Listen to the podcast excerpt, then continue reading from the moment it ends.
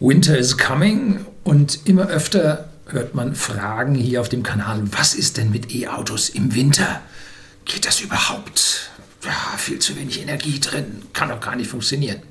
Nun, ich kann Sie beruhigen, Elektroautos sind 100% wintertauglich, so sie eine Akkugröße von 40, 45 Kilowattstunden plus haben.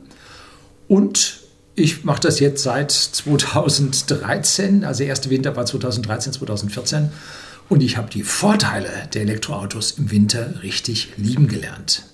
Jetzt kommt eine ganze Aufzählung an Vor-, aber auch Nachteilen. Bleiben Sie dran.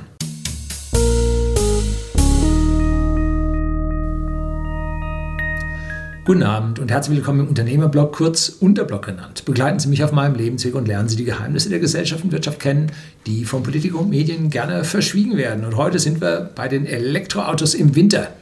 Und da herrscht ja an den Stammtischen unisono die Meinung vor, geht nicht im Winter.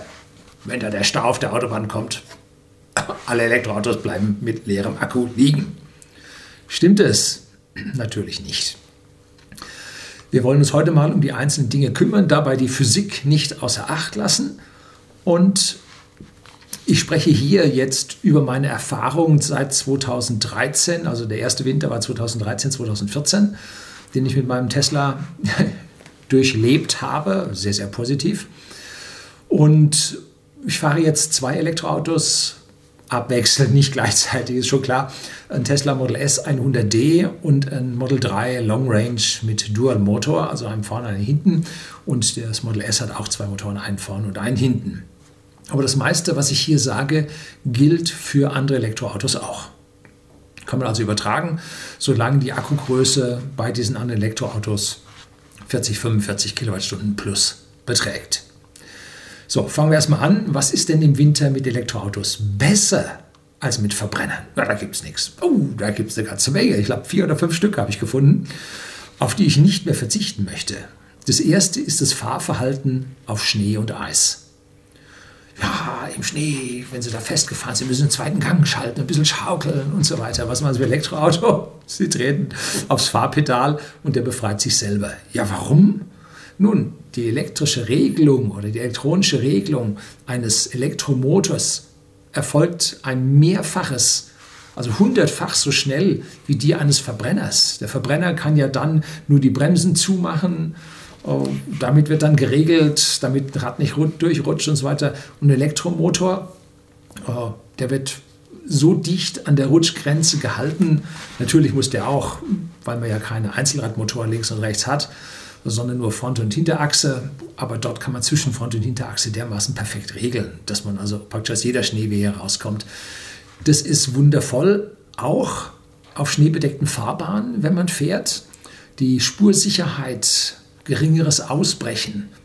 Diese vorzügliche Regelung 100 Mal pro Sekunde ist also um so viel besser als bei den Verbrennern.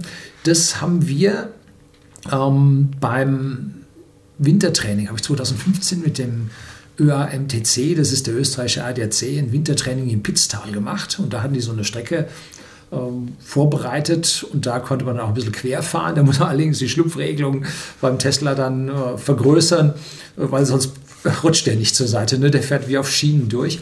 Und da sagten dann die äh, Betreuer von ÖAMTC, äh, sie hätten noch nie so wenige Autos in den Schneewehen da drin stecken gehabt wie mit den Tesla, weil die fahren wie auf Schienen. Und man wollte ja so schön auch ein bisschen wedeln und, und, und so. Ne? Richtig schwierig, äh, den Wagen überhaupt zum Ausbrechen zu bekommen. So gut sind die.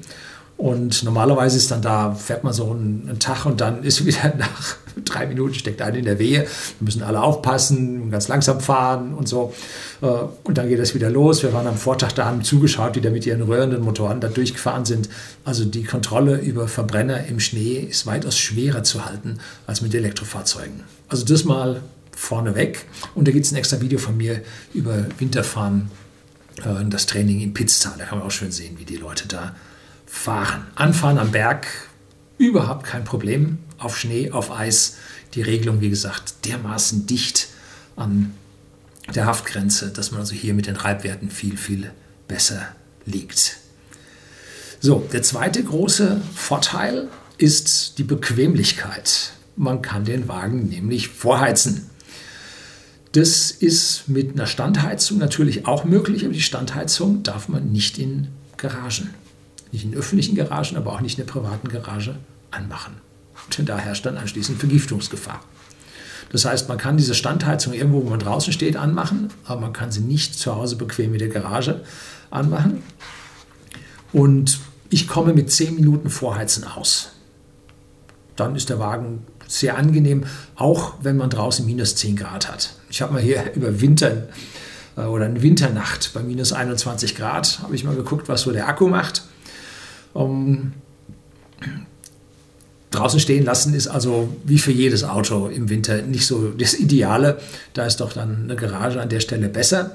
Aber mit 10 Minuten Vorheizen kommt man also wirklich so, dass man sich anschließend innen drin wohlfühlen kann. Zusätzlich kann ich mit der App vom Smartphone kann ich die Lenkradheizung einschalten und die Sitzheizung einschalten. Das heißt, ich komme da rein und prima. So, das geht mit Verbrennern nicht. Die ersten Plug-in-Hybride, die bieten das jetzt auch. Die haben ja auch einen kleinen Akku, aber dann ist der Vorteil des Plug-in-Hybrids dann irgendwann schon weg. Ne? Also da ist der Elektroantrieb, dadurch, dass Energie vorhanden ist, ohne dass man etwas verbrennen muss, perfekt. Allerdings äh, sollte man das tunlichst zu Hause in der Garage machen, wenn der Wagen angesteckt ist, weil dann zieht man diesen Strom vom Netz und nicht aus dem Akku. Ähm, diese Geschichten sind also morgens beim Losfahren also wunderbar. Abends oder mittags oder abends, wenn ich aus der Firma losfahre und hatte den Wagen nicht angesteckt, dann geht es mir natürlich auf die Reichweite. Das sollte man sich an der Stelle klar sein. Aber mit so einer zehnminütigen Heizphase ähm, verlieren Sie nicht mehr als fünf bis sieben Kilometer Reichweite. Mehr ist das nicht. Sie haben da drin ja nur 1, 2, 3 kW Leistung und äh, das lassen Sie zehn Minuten an. Da kommt halt nicht viel zusammen ne? an Reichweitenverlust. So, der dritte Vorteil ist, Elektroautos springen im Winter immer an. Da ist also kein Orgeln, äh, auch keine kalten Zylinderlaufbuchsen, an denen sich der Sprit sofort niederschlägt.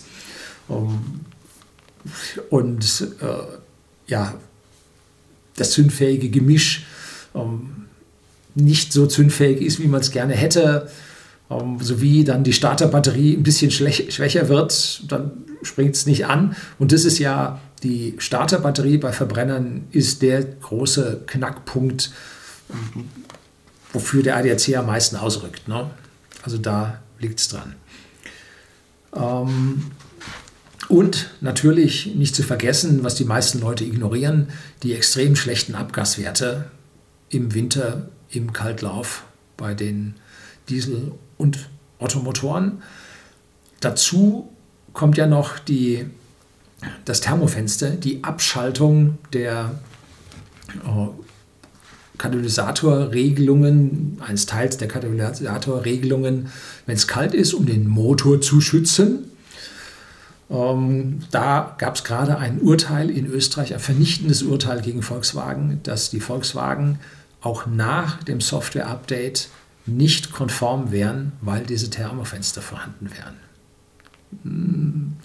Und zwar, die gehen ja schon los bei 12 Grad oder manche fängen bei 15, 14 Grad an.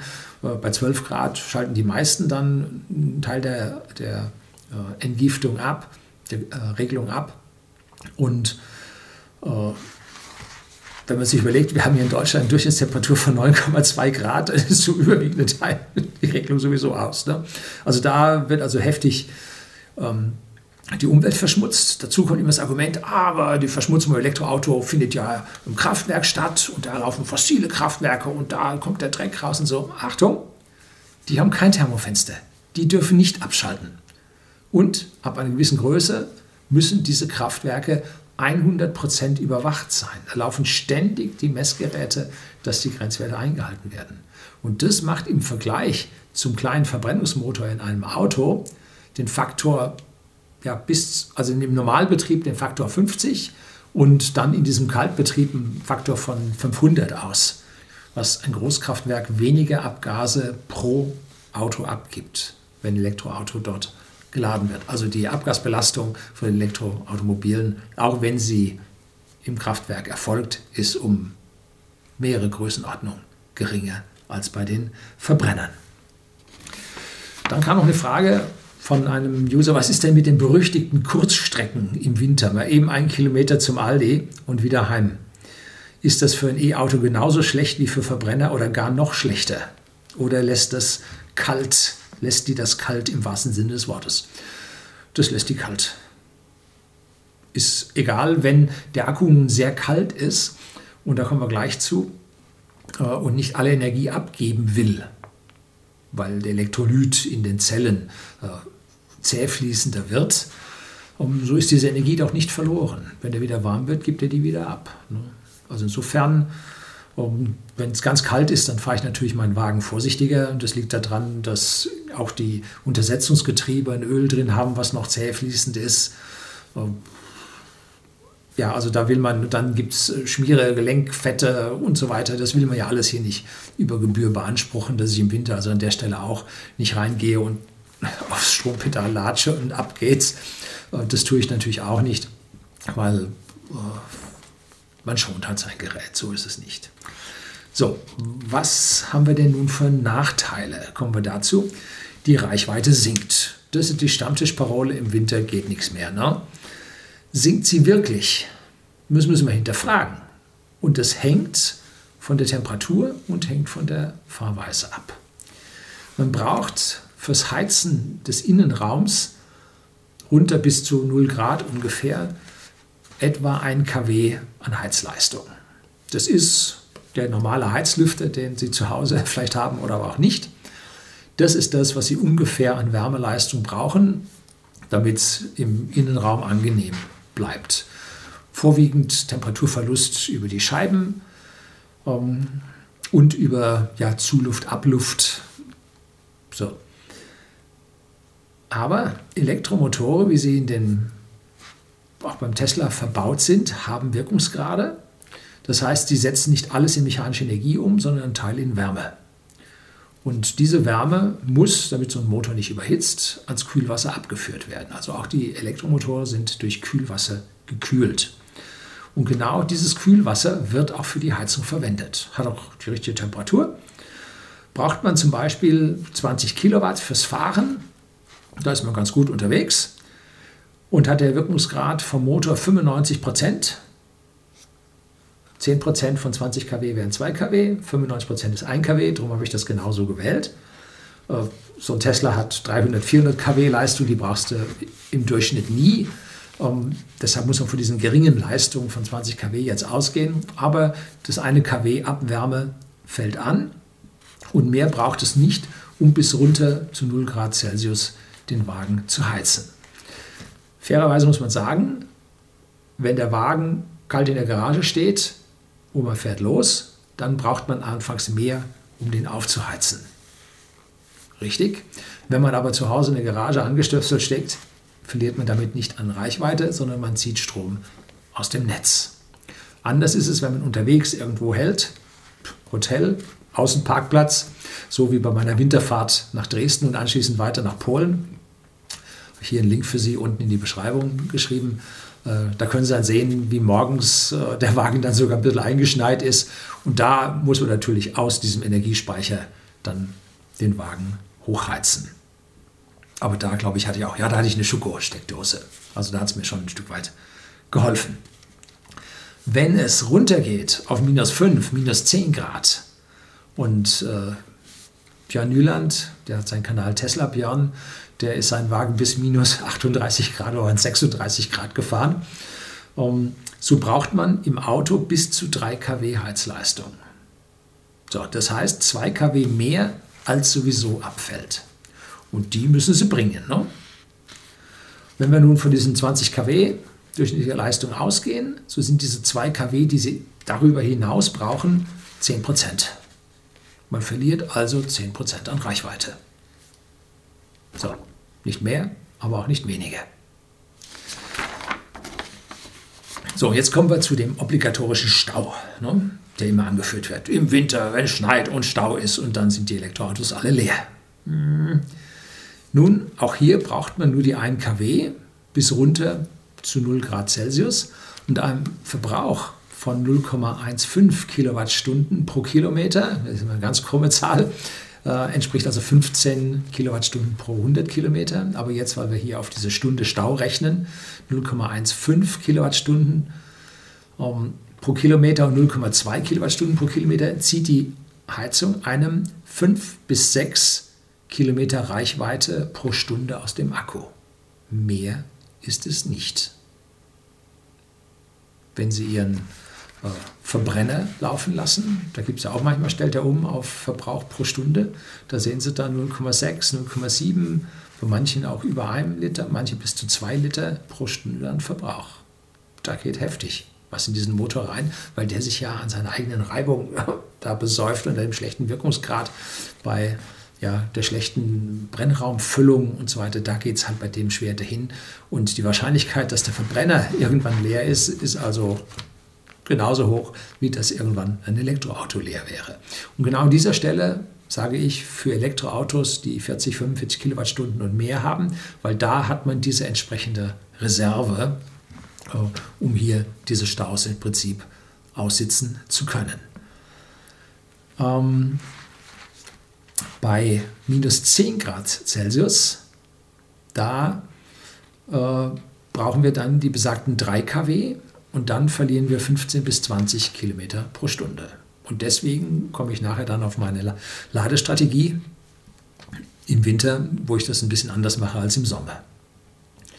So, es gibt jetzt auch noch Fahrzeuge mit Wärmepumpe. Das ist bestimmt den Elektroautofahrern schon durch den Kopf gegangen. Mein Auto hat aber eine Wärmepumpe. Ich spare da eine ganze Menge Energie. Ich selber bin großer Verfechter von Wärmepumpen. Ich habe zu Hause eine Wärmepumpe zur Beheizung des Hauses. Die läuft mit einer Arbeitszahl von 5 gegenüber dem Grundwasser, das im Winter mit 12 Grad rauskommt und das Haus, der Vorlauf für die Heizung mit 35 Grad läuft und zwischen diesen 12 Grad und 35 Grad, die ich für die Vorlauftemperatur der Heizung brauche, äh, das schafft die Pumpe mit einem Faktor 5. Ne? Bei den Luftwärmepumpen ist dieses Verhältnis schlechter und im Winter ist ja die Luft, die Sie bei der Luftwärmepumpe ansaugen, äh, jetzt minus 10 Grad kalt. Und jetzt müssen Sie die minus 10 Grad die Wärme rausziehen, vielleicht auf minus 15 oder minus 20 Grad. Und diese Wärme, die Sie da rausgezogen haben aus dieser Luft, die müssen Sie mit der Wärmepumpe hoch auf die Innenraumtemperatur von 21 Grad, die Sie Ihrem Auto halten, hochbringen. Das heißt, hier haben Sie auf einmal riesige Temperaturdifferenzen und da sind die Wärmepumpen nicht so gut. Das heißt, hier können Sie mit Glück eine Arbeitszahl von 2 erreichen. Das heißt also, dieses 5, was ich gesagt hatte, für meine eigene Wärmepumpe, gibt es hier Video-Wärmepumpe, zentrale Stelle im Haus. Ähm, bedeutet, dass Sie mit einer Kilowattstunde oder mit einem kW Leistung elektrisch an der Pumpe 5 kW thermisch bewegen können. Das widerspricht nicht dem Energiesatz, denn Sie müssen diese 5 kW ja nicht erzeugen, sondern Sie müssen sie nur bewegen, und zwar vom kalten zum warmen. Dafür geht es halt mit dem Faktor 5 bei diesen stationären Wärmepumpen mit dem Grundwasser. Und bei den Luftwärmepumpen ist die Differenz der Temperatur, die Sie die Wärme bewegen müssen, viel, viel höher und damit sinkt die Arbeitszahl. Und da kommen Sie also mit so einer Wärmepumpe im Elektroauto auf 2. Damit wäre der Reichweitenverlust äh, auf 7 bis 10 Kilometer pro Stunde reduziert, weil man nur die Hälfte an Strom braucht. Aber bei nasser Fahrbahn neigen Wärmetauscher der Wärmepumpen zur Vereisung. Weil sie halt, wenn sie jetzt sagen wir mal, bei plus 3 Grad fahren, haben die Wärmepumpe am Laufen, dann muss der von plus 3 Grad auf minus 10 die Wärme rausziehen aus dieser Wärmepumpe und dann friert ihnen das Spritzwasser an. Ein bisschen Salz drin geht es noch, aber wenn sie unter irgendeinem Punkt fallen, dann friert er ihnen trotzdem ein. Ne? Und dann müssen Sie diesen Wärmetauscher während des Fahrtwindes abtauen, damit er nachher wieder Wärme bringen kann. Ähm, das ist eine komplizierte Sache. Das funktioniert auch nur begrenzt. Und die Arbeitszahlen gehen dann auf 1,5 oder so zurück und da ist nicht mehr viel gewonnen. Ähm, dafür ist für mich logisch, dass Tesla gesagt hat, wir machen das mit der Wärmepumpe nicht und wir machen das mit dem Heizregister drin. Ähm, nun muss man sagen, dass die asynchronen Motore von Tesla 1, 2, 3 Prozent schlechteren Wirkungsgrad haben als die permanent erregten Synchronmotore von den Autos, die typischerweise mit diesen Wärmepumpen laufen, ähm, sodass Tesla ein bisschen mehr an Abwärme, 3, 4 Prozent mehr an Abwärme hat, als es diese permanent erregten Synchronmotoren haben. Jo. Also da kommt es aufs Rechnen, aufs Durchrechnen und tatsächlich aufs Beherrschen des Luftstroms und der Vereisungseigenschaft an. Kann ich nicht entscheiden, wie gut das funktioniert. Äh. Ähm, wie behandelt man nun seinen Akku im Winter? Im Sommer gilt ja, dass man seinen Akku regelmäßig nicht auf 100% aufladen soll und vor allem dann, wenn er aufgeladen ist, nicht in der Sonne brutzeln lassen soll. Da sind also eine ganze Menge Nissan Leaf 1 mit ihren Akkus in Kalifornien gestorben. In Anführungszeichen sind also unter die 70% Reichweite gefallen, weil sie dort aufgeladen haben und unter dort 40 Grad. Und das hat ihnen halt äh, die Akkuchemie ganz schön äh, malträtiert. Man lädt also im Sommer in der Regel nur bis auf 90 Prozent auf und ich gehe im Sommer nochmal auf eine Nummer sicherer und lade nur auf 80 Prozent auf. Sind 400 Kilometer Reichweite bei mir, äh, ist für mich vollkommen ausreichend. Und ähm, im Winter, nun, im Winter, da sind die Temperaturen niedriger. Es schadet weniger dem Elektrolyten, die hohen Ladestände, die höheren Spannungen in den Zellen. Und da gehe ich jetzt nicht auf 80 Prozent, sondern im Winter gehe ich auch tatsächlich auf die 90 Prozent. Das sind 450 Kilometer Reichweite. Und damit habe ich die entsprechenden 10 Prozent, die mir bei der Heizung vielleicht bei starkem Frost verloren gehen, habe ich dann damit mehr eingeladen. Aber der zähe Elektrolyt, wenn er nun kalt wird, der behindert die Lithium-Ionen an der Bewegung und Deshalb zeigt der Akku hin und wieder mal so einen kleinen blauen Bereich mit so einer Schneeflocke. Und dieser kleine Bereich ist die Energiemenge, die Sie aus dem Akku nicht rausbekommen, weil er kalt ist. Wenn man aber den Wagen jetzt 100 Kilometer gefahren hat, dann ist so viel Abwärme vom Motor angefallen, das Kühlwasser ist warm, der Akku hat sich ein Stück weiter aufgeheizt, dann kriegen Sie diese Energie wieder. Ne? Dann ist der Akku warm genug, um diese Ionen auch noch bewegen zu können. Nur bei diesen Kurzstrecken, wie ein Kilometer zum Aldi, ähm, da kriegen Sie das nicht raus. Also sagen wir mal, wenn Sie Strecken 10, 15 Kilometer weit fahren, dann kriegen Sie die Energie nicht mehr raus. Und damit sollte man im unteren Bereich an der Stelle ein bisschen vorsichtiger sein, als man sowieso schon ist. Die komplette Reichweite über lange Strecken, weil er sich ja erwärmt und vor allem der Wirkungsgrad werden nicht schlechter dadurch. Ne? Die Energie ist, wenn dieser blaue Bereich zu sehen ist, einfach nur nicht unmittelbar verfügbar.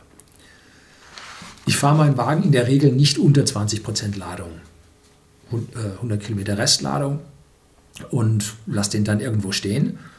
Äh, ich bin, ich fahre durchaus den Wagen auf Null oder sagen wir mal, ich bin früher den Wagen durchaus und meine Vorgänger waren durch, durch äh, weg oder nicht durchweg, durch, durch das falsche Wort, öfter mal auf Null gefahren.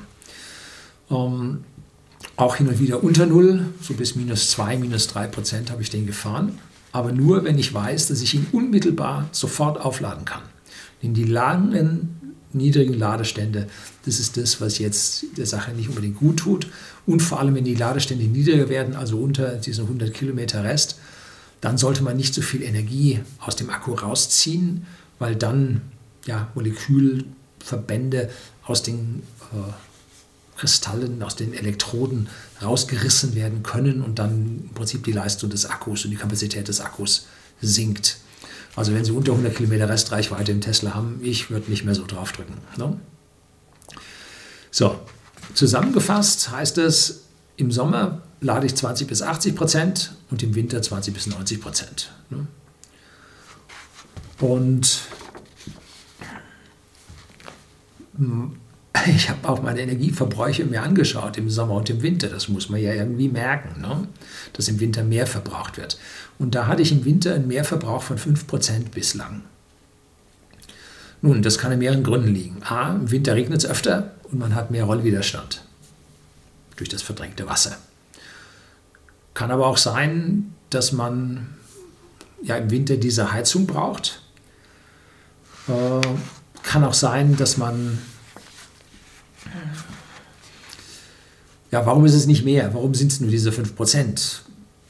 Kann sein, dass man langsamer fährt. Und dann braucht man durch geringeren Luftwiderstand weniger. Kann sein, dass die anderen einen nicht so schnell fahren lassen, weil alle Welt vorsichtiger im Winter fährt und man da automatisch ausgebremst wird. Ne? Es wird ja auch im Winter schneller dunkel und die Menschen fahren nicht so gern bei Dunkelheit.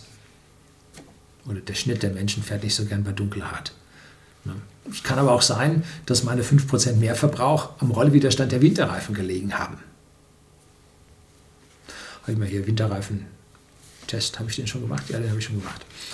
Ähm, so, also es kann an vielen liegen, jedenfalls diese 5% Verbrauchsunterschied, die ich vom Winter zum Sommer habe, äh, die lassen sich nicht eindeutig auf die Heizung oder sonst was zurückführen.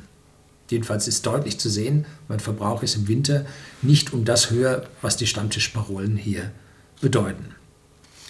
Bei den heutigen Reichweiten und dem immer dichter werdenden Schnellladenetz entlang der Autobahnen hat man also im Winter mit Elektroautos überhaupt keinen Nachteil mehr gegenüber Verbrennern. Ganz im Gegenteil. Die Vorteile auf rutschiger Fahrbahn, die Vorheizmöglichkeiten und das sind entscheidende Vorteile für mich für den Winter. So, das soll es gewesen sein. Herzlichen Dank fürs Zuschauen.